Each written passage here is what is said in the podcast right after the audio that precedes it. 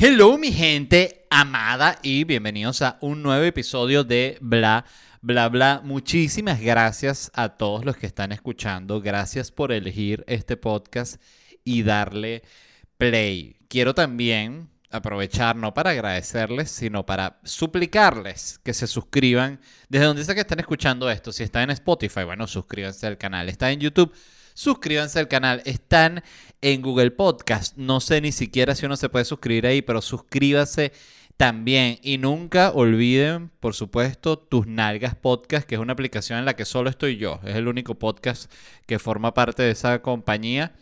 Eh, no ha sido la mejor compañía de streaming porque, bueno, tienen un solo podcast y es el mío. Pero todo el mundo sabe cuál es Tus Nalgas Podcast. Eh, dicho eso, bueno, lo mencioné rápidamente, lo hablamos en el episodio anterior que estuve, por cierto, gracias a Lucas, a Luciano, a Nicolás, a Víctor.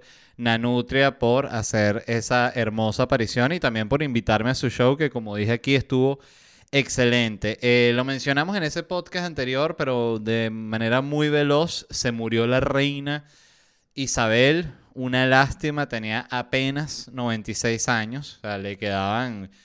Al ritmo que tenía la reina, yo pensaba que le quedaban como 10 años. les voy a ser honesto. O sea, me, me sorprendió que muriese. O sea, no, no, no era algo así que me esperase. O sea, porque tú me dices, no, pero tenía 96 años. Sí, pero era la reina. O sea, esa mujer es más mala que el diablo. Por eso yo sentí que iba a vivir, no sé, yo le daba a la reina y no exagero, 107, 108. Pensé que iba a tener que bajar, bueno, subir el diablo personalmente, acabar con ella, pero bueno, no. Pudo primero la vejez. Eh, asumió el mandato su hijo, Carlos, Carlos III, que tiene 73 años, si no me equivoco. Eh, es casi que una maldad lo que le hicieron a ese señor, porque que tú tengas 73 años sin hacer nada, eh, que obvio, ellos no es que no hacen nada, realmente el trabajo de ellos es, es como muy parecido al de una Kardashian, porque ellos son famosos por ser famosos, ¿no? No, no es como que el, príncipe Carlos, tú digas, no, que el príncipe Carlos es famoso por sus panquecas, las mejores panquecas las del príncipe Carlos. El príncipe Carlos no ha hecho una sola panqueca en su vida probablemente. Eh, no es que yo haya hecho muchas panquecas, pero yo creo que en mi vida he podido hacer aunque sea unas 40, 50 panquecas, algo así.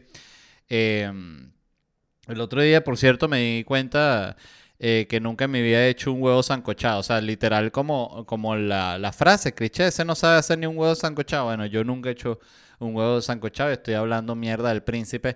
Pero bueno, em, del príncipe no, del rey.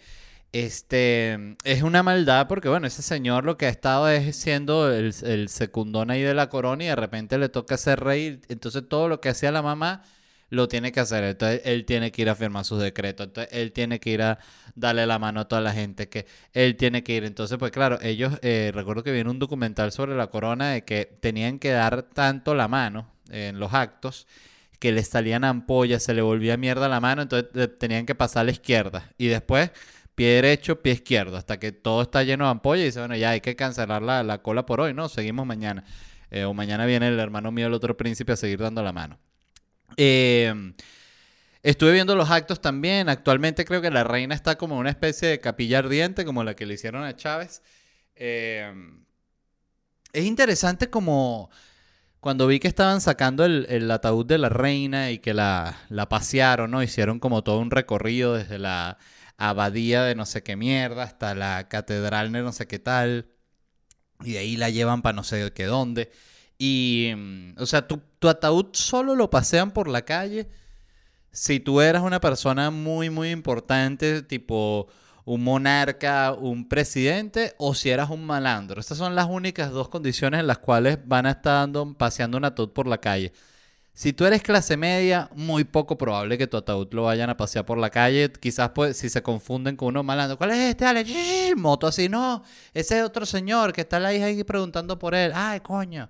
¿Y dónde está el Jimmy? Eh, y bueno, y tienen que empezar a buscar al Jimmy. Entonces, ¿qué les iba a decir? Bueno, nada, pasearon el, el ataúd de la, de la reina. La reina actualmente, en este momento, si no me equivoco, está en capilla ardiente. No sé qué irán a hacer con el cuerpo, si la van a enterrar. Yo diría que la tienen que embalsamar, como hicieron con, con Lenin. Creo que Mao está embalsamado también. Vamos a preguntarle a Google. Mao está embalsamado. Mire, ya está aquí preguntado. Mao está embalsamado. A pesar de que Mao había expresado su deseo de ser cremado, su cuerpo fue embalsamado. Ah, ni, ni a Mao le cumplieron la, promesa a los comunistas, fíjate. Mao y que, coño, por favor, no me vayan a embalsamar.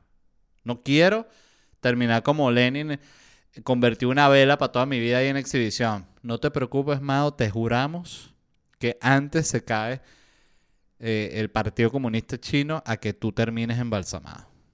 Así mismo te lo decimos. Coño, pero puedo confiar en ustedes. Ah, bueno, Mao. ¿Qué es eso, chicos? Termínese, morir tranquilo, que usted nadie lo va a embalsamar. Apenas. ¿Qué es eso? Ya le están echando brocha. Coño, que no me embalsalmen, que no me he muerto todavía. Disculpe, nos confundimos. Pensamos que era otro presidente chino.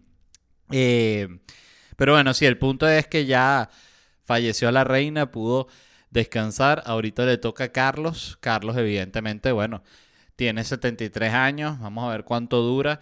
El hijo sí está joven, entonces sí lo va a agarrar por más que dure Carlos. Incluso si Carlos dura que jode 20 eh, años más, el hijo lo va a agarrar bien como para que, bueno, le toque ser rey bien, ¿no? Yo creo que edad buena para ser rey, yo diría que es como los 40, 50 años. Ya así que ya te gozaste tu vaina, tu príncipe, todo bien, jodiste. No, ya te toca, ah, bueno, vamos a, vamos a, reinar. Em, ¿Qué otra cosa pasó? Hoy fue el lanzamiento del nuevo Call of Duty Warzone 2. Estuve viendo el evento que hizo Call of Duty por Twitch y también estuvieron ahí cantidad de, streamers invitados. Por cierto, estaba invitado el streamer venezolano Kesto. Saludos a Kesto, gran streamer. Este, estoy, soy, soy uno de sus suscriptores. Y bueno, cantidad de, más, de otros streamers están ahí. Siento que el recibimiento del juego no fue bueno. Yo también lo que vi me pareció, la verdad, que era una cagada, pero bueno, ya Habrá que jugarlo. Hay mucha gente que Call of Duty le parece una cagada ya por default. Este, yo soy un carajo clásico en el sentido con los videojuegos, porque yo creo que lo que más he jugado en mi vida he jugado cantidad de mierdas, ¿no? Pero eh, FIFA y Call of Duty las he jugado de manera consistente. Y, y sí se veía como malazo este juego, la verdad. El movimiento, los colores, el mapa, o sea, no me gustó nada y quedé súper decepcionado y fue una, una tarde muy triste para mí en ese sentido. Antes de arrancar con las noticias, que bueno, quería mencionar lo de la reina porque me parecía inevitable, quiero mencionarles dónde me voy a estar presentando yo, que a diferencia de la reina estoy vivo y haciendo stand-up.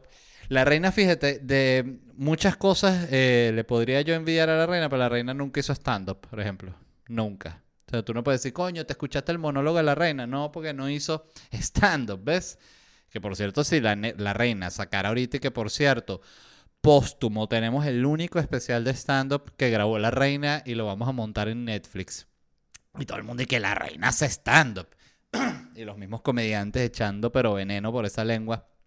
¿Qué va a saber la reina de hacer stand-up? Si esa además es una privilegiada. Y sale la reina y la reina, no joda, es más buena que Chapel y Luis C.K. juntos. me encantaría. Eh, ajá, rápidamente, Miami. Me presento aquí eh, hoy, hoy viernes. Este, claro, esto lo estoy grabando el jueves, pero ustedes saben la magia del podcast, ¿no? Para que ustedes no digan, bueno, ¿cómo? Porque dijo hoy jueves, hoy es viernes. O sea, él estaba en otra época. Sí, efectivamente, estaba un día anterior, un día atrás. Eh, hoy viernes 16 me presento en Miami, ya está agotada la función. Mañana, sábado 17 de septiembre, voy a estar en Houston. Así que si tú estás en Houston o tienes un amigo o familiar que viva en Houston, sepan que me va a estar presentando allá este sábado 17 de septiembre. Entradas en ledvarela.com. Luego sigo a New York. Las dos funciones están agotadas gracias a la gente de New York. Y luego continúo Indianapolis este 28 de septiembre, Chicago el 29 de septiembre, Raleigh el 2 de octubre, 12 de octubre Austin, Los Ángeles 21 de octubre y después va México que voy a estar en Puebla, Monterrey, Ciudad de México y Guadalajara. Estos finales de octubre, México. Contentísimo de ir para allá. Además también en este show nuevo tengo varios cuentos sobre México, entonces qué mejor lugar para echarlos, ¿no? Bueno, capaz se molestan y termino linchado, pero bueno, eso ya es un problema del futuro. Eh, Boston, Panamá, Orlando y Atlanta. También voy a estar en Miami, se me olvidó decir esas fechas, el 4 y el 18 de noviembre. En octubre no tengo fechas aquí en Miami. Em, todos estos tickets los consiguen en ledvarela.com, así que bueno, vayan para allá en este mismo momento. La primera noticia fue una entrevista que leí, no leí la entrevista, soy mentiroso, pero una parte de la entrevista en la cual Timothy Chalamet eh, dice los consejos que le dio Leonardo DiCaprio cuando se conocieron. Entonces, claro, fue noticia porque Timothy Chalamet, no sé si se dice así, pero Timothy Chalamet es el muchacho del momento, ¿no? Es como, él viene a ser como el, el Zendaya hombre, así lo considero yo. De hecho, hay ellos entraron. Ah, no, claro, ellos estaban juntos en la película esta Dune. Por cierto, malísima esa película de verdad. Y sé que hay cantidad de fans y gente que solo con que yo haya dicho que es malísima la película, bueno. Bueno, el que no sabe, el que no ha leído los libros, no le gustará. Yo que sí sé de Duna, me parece una gran obra de arte, perfecta por el director. Eso es una cagada de película lenta, mala, aburrida. La música, bueno, es de este tipo el mismo de... Ay, se me olvidó de la música, eh, ya les voy a decir, música, música Dune. Él es el mismo de Interstellar. Eh, ¿Cómo se llama él? Se me olvidó el nombre. Coño, no puede ser. Hans Zimmer. Entonces, este, la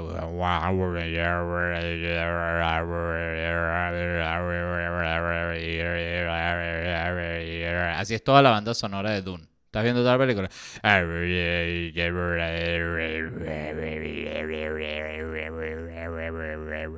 Es que él estaba, tenía poco tiempo. Yo siento que, y esto no lo digo jodiendo, en lo más mínimo, pero siento que a veces, ya, ya voy a decir los, consejos de Leonardo DiCaprio Chalamet, que es más importante, pero siento que a veces los artistas abusan de lo pegados que están para entregar cualquier vaina. Entonces, coño, ¿cuándo es la entrega de Doom? Eh, no, esa es para el 6 de octubre. Ah, bueno, entonces hay tiempo. Entonces fue dándole larga, larga. Mira, ¿cuándo es la, la, la entrega de Doom? 6 de octubre. ¿Y qué fecha es hoy? 5 de octubre. Mierda, eso es para mañana. Coño, ¿y cómo vamos a hacer la película, la música de toda la película en, una, en una noche, en una tarde? Bueno, mira, se me ocurre esta, vamos a lanzarnos esta intensidad. Voy a decir que me inspiré en un mundo donde no hay música ni nada.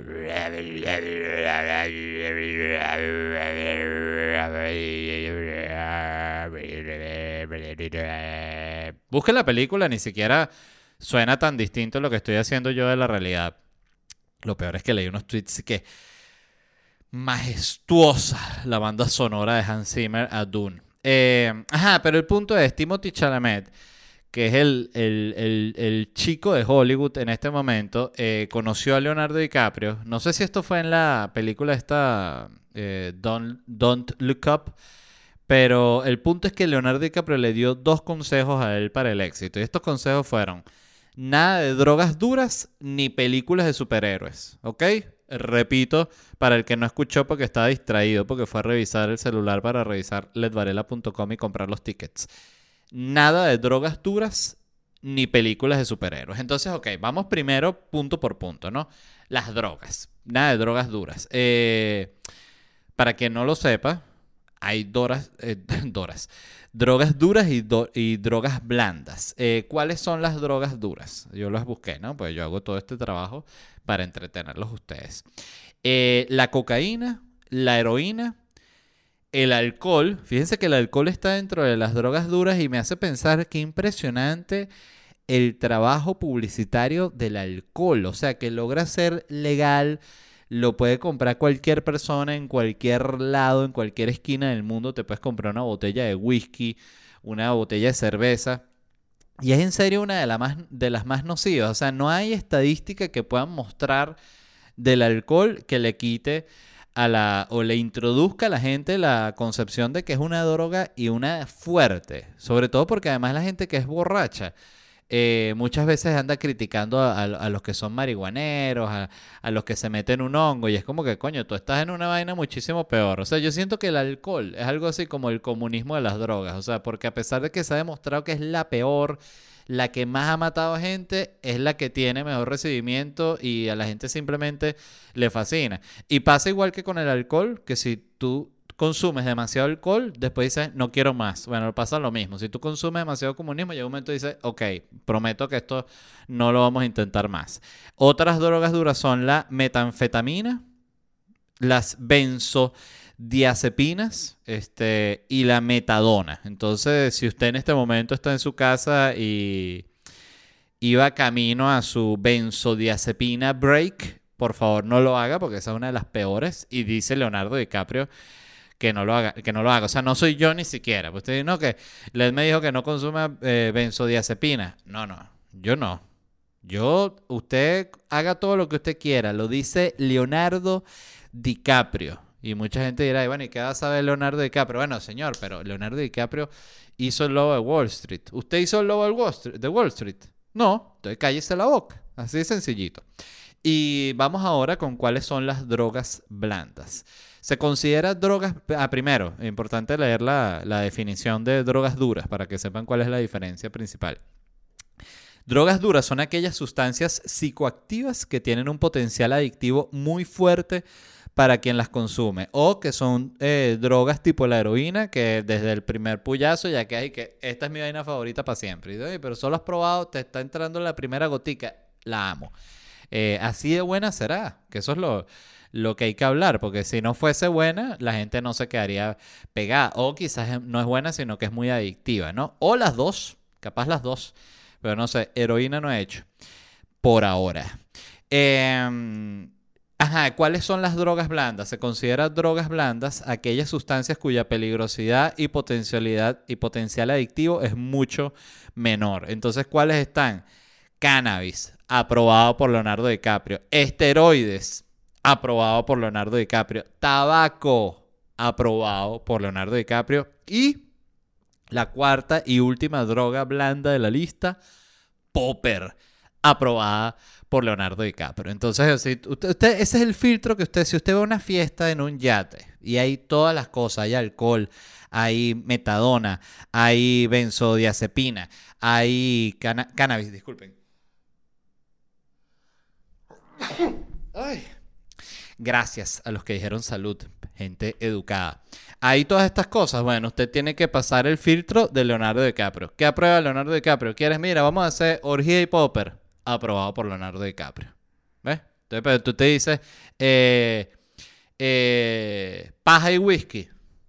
No lo aprueba Leonardo DiCaprio. Entonces, es cuestión de encontrar el balance de qué es lo que eh, aprueba Leonardo DiCaprio, qué es lo que no aprueba, qué aconseja, qué no aconseja. Ahora vamos con el segundo punto. Primero, ya eh, fuera de todo esto, me parece tremendo consejo el de Leonardo DiCaprio, porque de nuevo, no es un consejo que te diga, no qué tal, no, no jodas, no vivas. No, no. Son dos cosas puntuales que son bien importantes para llegar lejos, ¿no? En Hollywood. Aunque creo que aplica en, en, casi cualquier cosa. Si tú aplicas cero drogas duras y cero películas de superhéroes, es una fórmula que no, que no puede salir mal.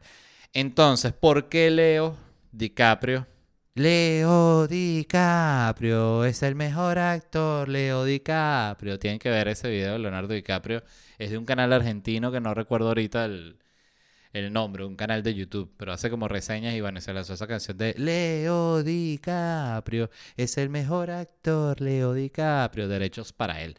Em, bueno, porque Leonardo DiCaprio le aconseja a Timothy Chalamet que no haga películas de superhéroes porque la película de superhéroe raya al actor serio. Y esto no tiene discusión. Por algo Capitán América ni lo han nominado al Oscar. Y todo el mundo ama a Capitán América, ¿no? Capitán, apareció Capitán América. Y llega, año Capitán América es el mejor. No, que Capitán América tal, gana Capitán América. Capitán América es amado. El actor que lo interpreta, amado, catire bello, papeado, bueno, acaricia perros, se preocupa por todas las razas, inclusión. O sea, el Capitán América más bueno no puede ser, pero Oscar, cero. Cero Oscars tiene Capitán América. Leonardo DiCaprio, un Oscar. Entonces, bueno, si tú vas a escuchar consejos sobre el Oscar, ¿a quién vas a escuchar? ¿Capitán América que no tiene ni un Oscar o a Leonardo DiCaprio que tiene un Oscar? O sea, tiene un Oscar más. Así de sencillo. Y el Capitán América, un Oscar menos. Entonces, oye, Es cuestión de, establecer prioridades a quién, en quién vas a confiar. Entonces, yo siento que él tiene razón porque... Y es cuestión de que de, de, de prioridades, de nuevo, porque o sea, a Leonardo DiCaprio no le sirve escudo. Leonardo DiCaprio le sirve Oscar. Leonardo DiCaprio no le sirve martillo. ¿Qué le sirve a Leonardo DiCaprio? Oscar. A Leonardo DiCaprio no, que las, las cinco piedras del destino, ¿qué tal? No le sirve. Se las pasa por el forro. Lo único que le sirve él es Oscar. Entonces, si usted quiere ser una estrella de Hollywood, siga estos consejos y bueno, definitivamente llegará lejos. Me parece un gran consejo el que le dio eh, Leo a Timothy. Eh, funciona también, yo siento, con los músicos. Tú ves que todos los, músicos, incluso los rockeros, así que son viejos ahorita, ya dejaron de ser drogadictos hace 30 años y hablan y que no, menos mal, me salvé. Eh, todos los otros que siguieron están muertos. Entonces, en algún momento tienes que parar con la locura y creo que por ahí va van los tiros Leonardo DiCaprio. Y a los que digan, no, pero que de nuevo las películas de superhéroes, no. O sea, ¿qué película? Eh, creo que el, único actor así que estaba en un momento así demasiado serio y se lanzó una película de superhéroes puede ser Christian Bale, porque Robert Downey Jr., si no hubiese estado en la crisis en la que estaba, ni de vaina te agarra Iron Man. Este, es como otro tipo de película. Eh, otra noticia, el dueño de, marca de la marca de ropa Patagonia, se dio gratis la compañía para combatir la crisis climática. ¿Qué quiere decir eso? Que el tipo agarró y regaló la compañía. Eh, más o menos. Él lo que creó fue un fideicomiso que va a manejar la compañía y ahorita las ganancias de la compañía, una vez obviamente que se reinvierta para que la cosa siga, algo así como las ganancias, no sé si se dice la ganancia neta, es lo que se va a invertir en el cambio climático. Entonces, ¿qué se va a invertir en el cambio climático? Bueno, no sé, irán a salvar unas gallinas, pondrán unos molinos, unos tractores los pondrán con batería, no sé, pero van a invertir en eso. Este, Patagonia, que es una, una eh, marca de ropa como de outdoor y escalada y montaña, zapato de montaña, ese, tipo de chaquetita, como un North Face, ¿no? Eh, Colombia también, no, Colombia tiene sus cosas como de invierno también, pero Colombia es como más el, el, foco como de pescador, cazador, ¿no? Por ahí. Eh, ajá, el dueño de esta compañía de Patagonia se llama Yvonne Chouinart. Yvonne Chouinart. No, esto se debe leer, leer de otra forma, pero vale 3 mil millones de dólares según el New York Times esta compañía de Patagonia y eh, bueno, este tipo la, la, ha regalado básicamente. Él tiene 83 años, que bueno, aquí ya leyendo este dato, permítanme ser un maldito por un segundo, o sea, bueno, yo también con 83 años, no, no, regalado, todo esto. Todo esto va a estar regalado. Para cuando yo tenga 83 años, esto, esta, computadora, todo esto es regalo para ustedes. Así que cuando yo me muera, pídanlo. No, les dijo, está grabado en el, en el episodio, este cuál es, el 180, 181, una cosa así. Eh, él, me regaló la, la, laptop. Está grabado, o sea, lo estoy grabando. Em, ¿Qué es lo otro? Este, bueno, yo siento que algo importante es que con esta movida, Yvonne Chouinard quedó él solo como el millonario más bueno del mundo. O sea, porque antes de esto, el millonario como más bueno era Bill Gates, ¿no? Recuerden que hablamos incluso del ascenso y la caída de Bill Gates. Pues Bill Gates era el millonario más malo y después empezó a dar en caridad, pero todo el dinero del mundo, e hicieron un documental que salió en Netflix, em, que lanzó la imagen de Bill Gates a nuevos niveles, pero en el buen sentido. O sea, pasó a ser como un salvador. Pues bueno, en ese documental, Bill Gates dice básicamente que él va a acabar con la diarrea. Y corríjanme si estoy equivocado. Más nadie va a tener diarrea. Entonces, claro, todo el mundo, a nadie le gusta tener diarrea. Entonces, tú escuchas un documental, está Bill Gates diciendo, te prometo que no va a tener diarrea. Y tú dices, oye, ojalá me cumpla el señor Bill Gates. No cumplió. Prometió que iba a caer la diarrea. Yo tuve diarrea hace unos pocos días. Estoy seguro que los que están escuchando, también algunos, eh, más de uno, habrá tenido diarrea. Quizás algunos la están teniendo en este mismo momento. Fíjense que la diarrea es un tema como no diría que tabú, lo que pasa es que la diarrea es una cosa tan asquerosa que, de hecho hay mucha gente que estará diciendo, pero coño, ¿por qué está hablando de diarrea si yo estoy comiendo? Bueno, yo no tengo la culpa de que usted esté comiendo escuchando un podcast, yo no sé. Yo no, yo no tengo la información, ¿no? Estoy, estoy hablando de diarrea, tampoco es, es mi culpa, es por culpa de Bill Gates. Entonces, ¿qué pasó? Prometió que iba a acabar con la diarrea. Estoy evidentemente exagerando. Es lo que quiere es acabar con, ¿con qué era? Con una de las enfermedades que produce diarrea, la cólera, una vaina así. Este, pero el tipo no solo no curó la diarrea, sino que apareció el coronavirus y Bill Gates no hizo más que salir hablando del coronavirus. Y habló tanto y tanto y tanto y tanto del coronavirus y tanto de la vacuna que la gente terminó pensando que él era el inventor del coronavirus. Pues la gente, claro, la gente es bruta. Y es una cosa que hay que decirlo. ¿Quiénes? Bueno, ninguno de nosotros, ni yo, ni los que, ni ustedes que están escuchando. Los otros, el vecino usted, brutísimo. Su familia, primo, bueno, esa gente más bruta no puede ser. Nosotros no. Nosotros somos inteligentes y buenos, evidentemente. Eh, pero la gente es bruta. Entonces la gente, claro, veía a Bill Gates hablando tanto de coronavirus y de repente, este señor, ¿por qué habla tanto del corona? ¿Ah?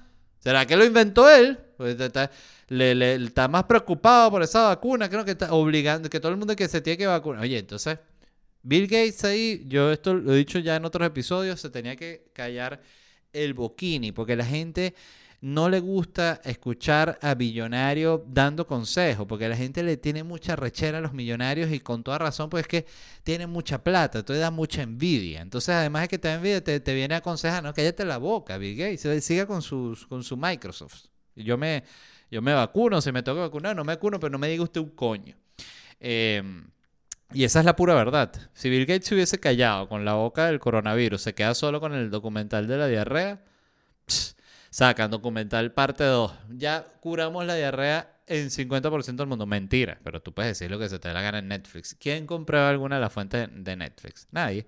Entonces, curamos la, la diarrea del 50%. Creemos que para el 2028, siempre tienes que lanzar un número así que sea como cerca, pero no tanto. Para el 2028, que sea lo suficientemente lejos como para que la gente se le olvide que tú prometiste eso. Eso es lo que hacen básicamente todos los políticos, desde que entran.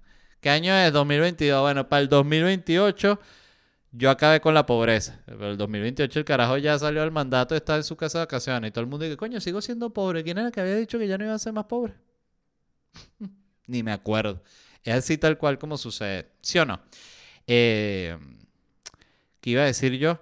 Pero bueno, nada, Bill Gates era el, el, millonario más bueno y ya no lo es porque ahorita el millonario más bueno es el señor de Patagonia. ¿Te quedó claro, Bill? Bueno. En otras noticias, estuve leyendo un artículo de este medio que se llama Digital Trends. Por cierto, suelen sacar buenas cosas ahí. Y habla sobre la adicción al teléfono, ¿no? Y si hay alguna forma de volver atrás. Me pareció muy interesante. Eh, primero, pues yo soy una persona adicta al teléfono. Es uno de mis eh, conflictos constantes con la vida. La cantidad de tiempo que paso en el celular a mí me parece absurda. Y, y al mismo tiempo te pone como una posición en la cual no le puedes protestar a nadie que esté en el celular o que esté cantidad de tiempo en el celular porque tú mismo lo haces. Entonces, este, leí varios datos en el artículo que me llamaron muchísimo la atención. Uno es que hace 10 años las personas pasaban en promedio media hora al día en el teléfono. Media hora al día paso en la primera cagada en la mañana. O sea, hoy en promedio una persona pasa hasta 4 horas al día en el celular, que es impresionante, pues si tú te pones a ver, el día tiene 24 horas, vamos a restarle 7. Pues, se supone que lo ideal de que es dormir es 8, pero mucha gente duerme 6, menos 7 horas, vamos a poner 7. Te quedan 17 horas. Si les restas las 4, eso es casi el 25% de las horas productivas del día que tú gastas en el teléfono. Y eso si estás 4 horas al día en el teléfono, que en los términos actuales, de nuevo, es el estándar, muchísima gente pasa más, más tiempo que eso. Em, pero parte de lo que mencionaba el artículo que me, que me gustó mucho es que hablaba de estos nuevos términos que son producto de comportamientos que han surgido gracias a los, a los teléfonos, ¿no? Y uno que me gustó mucho es la palabra de el ningún, ningún, ningufoneo que es el, el fobbing. El ningunfoneo es el acto de ignorar a la persona y, al entorno por estar metido en tu, en tu celular. Entonces, cuando alguien, tú le estás hablando a alguien y esa persona está en el celular, tú le puedes decir, me estás ningufoneando. Ningufoneando. No dices como raro eso, ¿no? Pero sí, se llama ningufoneo. Es, la, es el término. Em, eso es cuando tú estás metido solo con un objeto como inteligente. Por ejemplo, si tú estás obsesionado con el air fryer, no se, podía, no se podría decir que es un ningufoneo. O sea, no, que, coño, siempre te estoy hablando y lo que estás es pendiente del air fryer. Estoy seguro que hay parejas que tienen problemas así porque es que el air fryer es una pieza demasiado fundamental dentro de la casa. Yo no sé cómo el air fryer no existía. O sea, eh, recuerdo que, de hecho, que existían, creo que, como en este tipo de empresa o eh, página de venta tipo así en TV existían eh, cosas parecidas al air fryer, pero no, no sé, eh, siento que el air fryer pegó fuerte, fuerte, ¿qué puede ser? ¿De cuatro años para acá o estoy hablando huevo? Nada, seis años para acá. No sé. Este, yo recuerdo que antes nadie tenía air fryer y, y de un tiempo para acá eres como un loco. Si no tienes air fryer es como que estás medio pelando bolas. O sea, es un poco como decir, no, yo no tengo mano en mi casa. Ay, ¿cómo se la usted la mano? Las meto así en un todo. Ah, bueno. Em, entonces, para la persona que es un, lo que llaman un fober, ¿no? Que un fuber es una persona que hace el fubing, ¿no? O sea, el ningufoneo.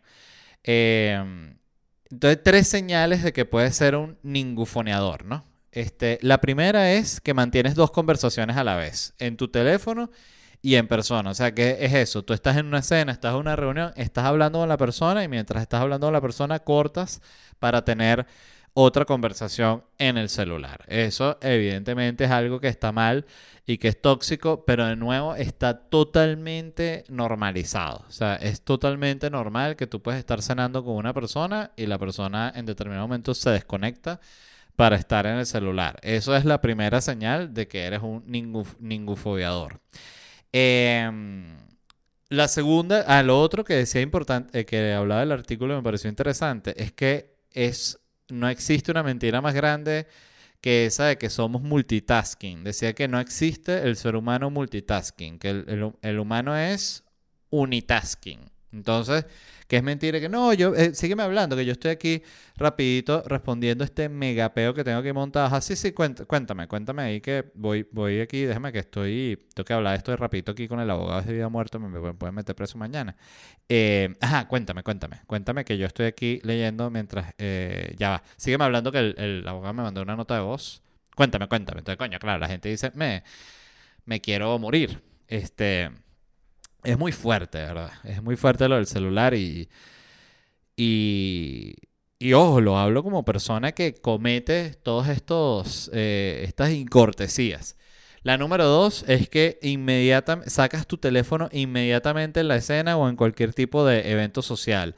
O la clásica de poner el celular al lado del plato como por si acaso, ¿sabes? Por si de repente murió ya un familiar tuyo. ¿Aló? ¿Ya murió? No, no ha muerto. ¿Aló? ¿Ya murió alguien? No, no ha muerto. ¿Eh? ¿Tragedia? No. Ok. ¿Soy millonario? No, no soy millonario. Ok. Entonces que realmente eh, eso sí siento que es un, un ejercicio que deberíamos hacer todos como una cuestión de, de cortesía, pero de nuevo, creo que son todas cosas que si te pones a ver eso, los, los teléfonos inteligentes tienen nada, 10 años apenas, entonces hay muchas cosas que estamos todavía como, pareciera que es mucho tiempo, pero realmente nos estamos adaptando. Entonces, pero un buen ejercicio es tener el celular en el bolsillo cuando tú estás en una cena, no tenerlo en la mesa porque definitivamente es una distracción. Y creo que es esas cosas que cuando tú lo haces eh, o una persona lo hace, o sea, es, se lo... Se lo se, lo contagia a la otra, o sea, son cosas buenas que se contagian. Si tú estás, eh, eh, si tú estás en una cena y tú ves que la persona con la que estás cenando tiene, está prestándote el 100% de la atención, no está revisando el celular, ni siquiera lo tiene en la mesa, bueno, tú te sientes mal si vas y revisas el celular, ¿no? Es natural, porque no, somos, somos seres empáticos, aunque no lo Aunque no pareciera, es nuestra naturaleza. Entonces, claro, eh, igual pasa lo mismo al contrario. Si las dos personas o una de las personas está revisando constantemente el celular, el otro dice, ah, bueno, entonces yo también reviso, no pasa nada. Este, pero creo que la, la, porque creo que a veces también se puede confundir como que, ah, bueno, es una intensidad, bueno, pero ¿cuál es el problema con que reviso el celular? No hay absolutamente ningún problema, sino el, el, el tema aquí es que ya pasamos tanto tiempo junto al celular, que realmente es absurdo que no le demos a las relaciones interpersonales esa exclusividad de, bueno, que en este momento voy a hablar y me voy a olvidar del celular. A mí me pasa mucho y, y lo noto que él es el celular para mí, y, esto no soy yo solo, es para, para la mayoría de ustedes también así, es muy parecido como el anillo, ¿sabes? El anillo en, El Señor de los Anillos, que mientras tú más cerca lo, tienes, más lo sientes. Entonces, claro, él, él sí está aquí, yo, ay, aquí está, déjame verlo, sí, aquí está. Sigue aquí, sigue prendido, tiene batería. pero mientras más lo alejo, claro, menos siento la necesidad de agarrarlo. Y cuando desaparece de mi vista es impresionante porque es como que... No exagero, es como el sentimiento de sentirse vivo. Me pasa ahorita que yo estoy, eh, estoy usando esta libreta, ¿no? Para escribir stand-up para los viernes que tengo show, ¿no? Y entonces, claro, cuando intento escribir en la computadora, coño, tengo demasiadas distracciones. Es natural que voy a escribir, en serio no les exagero, escribo una línea o dos líneas y ya voy y reviso el Twitter. Y ya voy y reviso las noticias. Y, o ya voy y agarro el celular y reviso Instagram o reviso TikTok. O voy y abro Twitch aquí a ver si hay alguien transmitiendo. Entonces de repente ni siquiera está transmitiendo a alguien que me guste. Igual veo, bueno, déjame ver a quién veo aquí. Como si no tuviese cosas que hacer. Que es una vaina que me provoca caerme a coñazos a mí mismo con el nivel de desconcentración. Y de nuevo, es fácil eh, echarle la culpa al, teléfono, pero la decisión de usarlo es de uno. O sea, uno es un animal consciente. Pero el punto del que iba era a que salgo al balcón solo con la libreta y con el, bolígrafo. Y llega un momento que es, los minutos iniciales, ¿no? Que todavía piensas el celular, el celular lo dejé allá. Eh, y llega un momento que se me olvida el celular. Y entro como en otra sintonía, pero tan tan cool y tan positiva que digo, mierda, esta vaina de verdad es un, fucking veneno. Este, pero bueno, qué coño, no es una necesidad. Eh, creo que lo que hay que hacer como todo, puntos medios y controlarse y tratar de usarlo lo menos posible dentro de lo posible. Yo leer este artículo me, me hizo como que de verdad, ¿sabes? Cuando despiertas un segundo y dices, coño, de verdad, tengo que bajarle un poquito el celular. Que cada vez que lo hago tiene un buen efecto en mi vida y ahí mismo ya otra vez eh, adicción, locura máxima. Em, otro término, así está como el, del ningufoneo, está el de la llamada fantasma, los phantom calls. ¿Qué es un phantom call? Un phantom call es cuando tú estás seguro que acabas de escuchar una notificación o el timbre de tu celular, pero no pasó. O sea, es tipo, pipim, y dices, ah, coño, me llegó un mensaje. Cuando vas a ver, no hay nada. Dices, ¡Ah! me volví loco. Y literalmente es un, como una especie de síntoma eh, psiquiátrico de que es una vaina de que la, adicción es tal, eso sí lo, leí porque era un, estudio que tenía el link en el artículo que leí, y hablaba de eso, de que es, tan arrecha la adicción que tu, tu, cerebro te está como que, pim, pim, ¿sabes? Como que lo escuchas ya, es una, una una demencia, la verdad. Y, y, parte de lo que decía aquí, y es que me, y fue lo que me pareció, lo que más me convenció, es que neurológicamente el teléfono es exactamente igual a una droga porque te libera dopamina, que es lo que pasa cuando consumes una droga o, como, o cuando apuestas. O sea, es un estímulo muy grande que necesitas estar como que repitiendo constantemente, ¿no? Eh, el mismo artículo hablaba de varias como propuestas u opciones que surgen para la gente que quiere bajarle un poco el uso del celular eh, o a la adicción, ¿no? Porque siento que ya no es uso sino adicción.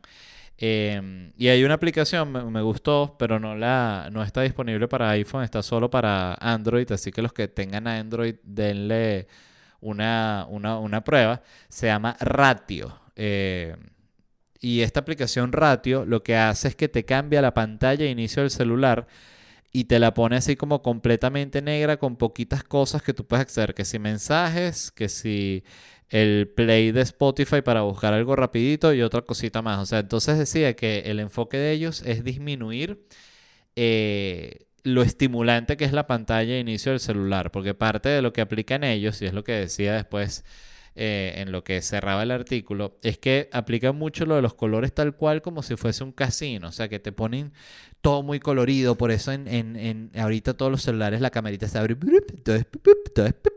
sombrita, se mueve el fondo, entonces si das la foto se mueve la foto, o sea, es como para que el estímulo no, no se detenga nunca.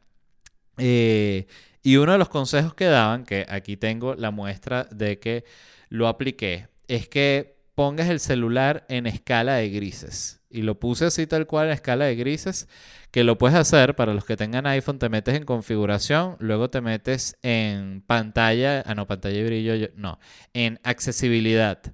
Y en accesibilidad te metes en pantalla y tamaño de texto y ahí te va a salir una opción que se llama filtros de colores. Ahí puedes poner tu celular en, escala de grises.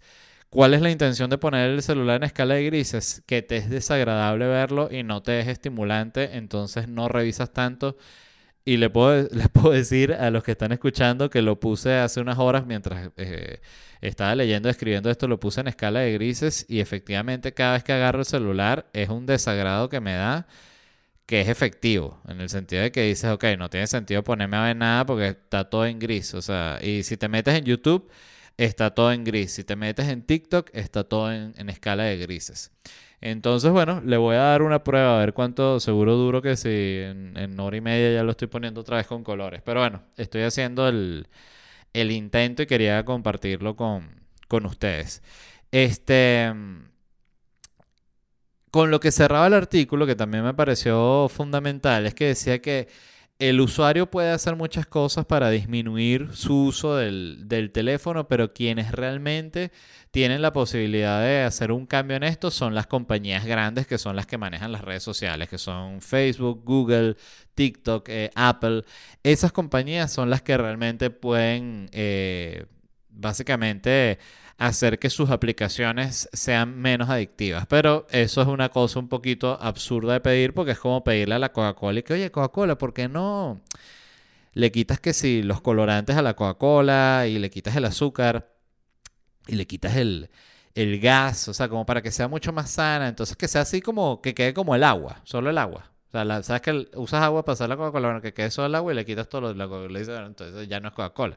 Lo mismo, o sea, si tú le dices a TikTok que quite las cosas que hacen adictivas a TikTok, TikTok deja de ser TikTok. Es así de, sencillo. O sea, ellas viven de la interacción constante con nosotros. Entonces es, es muy loco. Yo siento que estas son de estas cosas que, y siempre lo menciono, pero creo que son estas cosas en las que en determinado momento va, va a tener que entrar regulación del gobierno porque si no la población va a estar toda simplemente loca y enferma, no, no, hay, no hay otro camino que, eh, al que pueda llevar como está yendo todo, siento yo, en el sentido de cómo funcionan las redes sociales y el contenido y los estímulos a, los que estamos expuestos con el, con el teléfono. Pero bueno, em, ya vamos a dejar de hablar mal de los pobres teléfonos, más bueno. Ustedes están escuchando el podcast gracias al teléfono, los que lo están escuchando ahí. Voy a tomar un poquito de café que ya está frío, pero me provocó. Dicho eso, quiero hablar, eh, como me gusta siempre dejar para el final del podcast, hablar de algunas cositas que estoy viendo en televisión, eh, televisión recomendaciones y también quiero hablar mierda, sobre todo de House of the Dragon, porque, oye, de verdad que la he visto y quiero hacer esa aclaratoria antes de hablar mierda de la serie con la mejor de las intenciones, o sea, emocionado, viene otro episodio de House of the Dragon, no joda qué arrecho, qué bueno, me encanta. Los Targaryen, los dragones, se viene el misterio, incesto, muerte. Oye, la serie me parece que va aburridísima, que es lenta. Eh, los dragones más X no pueden ser. Empiezan diciendo que los dragones son como la opción nuclear y lo más jodido y que los Targaryen tienen jodido a todo el mundo con los dragones y ya que si en el segundo episodio, tercer episodio te sale que hay una gente, el crab feeder este, que no lo pueden joder, incluso con los dragones. Entonces tú dices, bueno, pero si con los dragones se soluciona todo y este lo tienen jodido porque, y que porque se mete para una cueva. O sea, me pareció una cosa tan, tan incoherente. Pero siento que el punto más eh, flaco del, del show es que creo que no hay trabajo en los personajes, o sea, no hay no hay realmente motivación. Fíjate que en Game of Thrones, parte de lo que tenía bueno es que los personajes hablaban sobre sí mismos, sobre sus orígenes, sobre su niñez, cómo fue su niñez. Entonces tú ves a, qué sé yo, a Varys. Entonces Varys cuenta cómo es que terminó siendo un eunuco y cuenta cómo es que él era de niño y cuenta cómo es que fue su ascenso. Entonces todo eso te hace como entender cuál es la motivación del personaje. Y siento que aquí ningún personaje tiene eso. O sea, el, este Daemon, el que es como el, príncipe malo supuestamente, dice, no, no es, ok, ¿cuál es su motivación? Ser rey. Bueno, igual, como todos los personajes que mostraron. El otro, que es el, la mano del rey, me parece X también. O sea, siento que la serie, no sé, no termina de, de agarrar. Eh, lo comenté en Twitter y debo decir que pensé que era de esas cosas que me iban a, estar eh, diciendo que soy un loco y, que qué bolas. Y sí, efectivamente, había gente fanática de la serie que está de que no sabes nada. Eh, pero muchísima gente también de acuerdo conmigo en el sentido de decían que sí, que sienten que la serie como que no termina de arrancar. Ojo, igual me parece una serie producida al máximo nivel, súper bien dirigida, me parece que está bien interpretada. Siento que es un problema de guion, principalmente este, que falta como maldad. Y, y qué era lo otro que les iba a decir. Ah, que siempre que, uno comenta una cuestión así sobre, sea, sobre todo eh, tipo El Señor de los Anillos, Game of Thrones, todas las cosas vienen como el libro famoso. Es que siempre te hacen el argumento y que es que si no has leído el libro, evidentemente no te gusta. La serie es idéntica. Uy.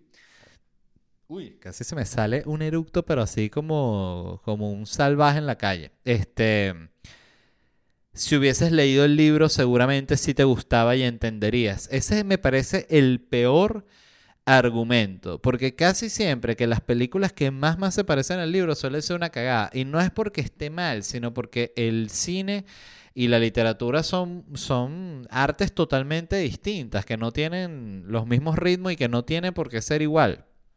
Este, yo siento que muchas de las, de las, cuando tú te metías en, en el Internet Movie Database de, de los episodios de, de, Game of Thrones y leías la trivia, tú podías ver de, búsquenlo, cualquier episodio de Game of Thrones, te metes en Internet Movie Database, buscas el episodio y te metes al final de la página en la parte de trivia. Te salen todas las cosas que cambiaron en, el, en la serie que no son como en el libro. Y cambian todo y te das cuenta que es porque simplemente es mejor así, era más rápido, da menos vueltas, o sea, era lo que requería. Entonces lo que quiero decir es que siempre me parece un mal argumento cuando dicen que es igualito que el libro. O sea, cuando me dicen que es igualito el libro, digo, ah, bueno, entonces va a ser una cagada. Bueno, con la excepción, me, contradigo ahorita mismo y, tumbo todo mi, mi argumento. Eh, o sea, yo mismo me, me callo la boca porque me parece que si no sé, El prisionero de Azkaban es una tremenda película y se parece muchísimo al libro de Harry Potter. Entonces, bueno, me cayó la boca. Este, ¿qué vas a saber, no? ¿Qué vas a saber yo de lo que estoy hablando? Em, lo otro es que estoy viendo Better Call Saul y estoy pegado. Vamos por la campaña, por la em, por la temporada 5 y me parece que es una serie demasiado increíble. O sea, ahorita le sentí como medio un bajón, pero de nuevo, creo que es totalmente subjetivo. Y lo último que les quería comentar es que vi la película de Elvis. Originalmente, debo decir, no me llamaba la atención, pero la pusieron en, en HBO Max y quedé fascinado. Me pareció un peliculón. Eh, obviamente es tipo la de Queen en el sentido de que es suave, como con los defectos de Elvis. Elvis es principalmente la víctima de la película, todo el mundo lo manipula. O sea, como que Elvis era un niño en su vida tomó una decisión. Eh, que, pero bueno, eso es una, una forma de, de, de hacer que la película siento que sea como más hollywoodesca, ¿no? Pero visualmente la película me pareció espectacular. O sea, solo por las pintas de Elvis, por los carros, por cuando muestran como las escenas de los conciertos, las grabaciones, los especiales. Solo por eso vale la pena ver la película y es asombrosa. La película es de Baz Luhrmann, que es el director de, de Moulin Rouge y de eh, Romeo y Julieta, puede ser también. Hizo Australia, que es Australia sí, recuerdo que la vi, pero mm, no sé, me imagino que fue X, pues ni siquiera recuerdo de qué va. Eh, es como un musical, ¿no? Con Nicole Kidman, en fin. Eh, me pareció muy buena la película Elvis, recomendado. Eh, algo que no me gustó y que, y que de nuevo, hablando mierda y ya, que es sabroso, ¿no? Es el tema de eso, que agarran a Tom Hanks, él interpreta al, coronel tal, que es como el manager de Elvis, y entonces lo, lo, ponen viejo, lo ponen gordo. Oye, ¿por qué no agarras a un actor viejo y gordo para que interprete al, al, manager de Elvis? Entonces, bueno, si tiene que hacer una escena cuando es joven, bueno, ahí sí le tiras efectos especiales. Tienes que hacer la escena en la que es más viejo, bueno, le tiras efectos especiales. Pero es que se ve raro, no sé, es como forzado. Y más allá de forzado, siento que es innecesario. Vuelvo a lo mismo, es de Irishman. Y que gastamos 80 millones de dólares para que Robert De Niro parezca de 32 años. Entonces ves a Robert De Niro de 32 años que llega y que, ah, me traicionaste, no, te voy a partir la cara. Y le da una peli y es que, se que es un viejito pero con la cara de 32 años. Entonces es como que, coño, qué, qué, qué esfuerzo tan innecesario, me parece. Pero con todo y eso también Tom Hanks la, la, parte como siempre de la película. Pero el punto es que si pueden ver Elvis, véanla. Me encantó, me pareció sobre todo estéticamente un viaje. Y, y bueno, y la vida de Elvis, igual que la de Marilyn, demasiado triste. O sea, te, te parte el alma ver que gente tan, tan talentosa y que tuvo tanto éxito la pasó tan mal y tuvo una vida tan triste y tan, tan deprimente.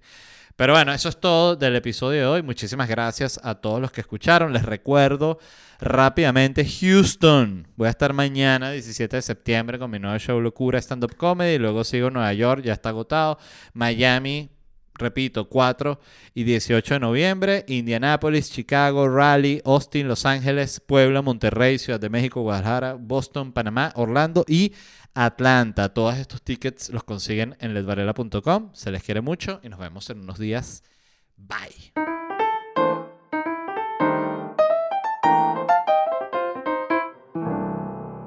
¿Estás listo para convertir tus mejores ideas en un negocio en línea exitoso? Te presentamos Shopify. Tal vez no lo sabías, pero nuestro podcast More Than Mamis es un negocio y lo empezamos por supuesto para desahogarnos y hablar sobre la maternidad, no para convertirnos en expertas de ventas y del e-commerce. Así que sí, necesitábamos ayuda para vender nuestro merch y poner en marcha nuestra tienda. ¿Y cómo suena con Shopify? Llegó otra venta. Shopify es la plataforma de comercio que está revolucionando millones de negocios en todo el mundo. Ya seas un emprendedor desde tu casa o desde donde sea, Shopify es la única herramienta que necesitas para iniciar, administrar y hacer crecer tu negocio sin dificultades. Con Shopify puedo gestionar pedidos, envíos y pagos desde cualquier lugar, brindándote toda la información y estadísticas de tus ventas al detalle. Regístrate para un periodo de prueba con tan solo un dólar al mes en shopify.com barra sonoro, todo en minúsculas Ve a shopify.com barra sonoro para llevar tu negocio al siguiente nivel. Shopify.com barra sonoro.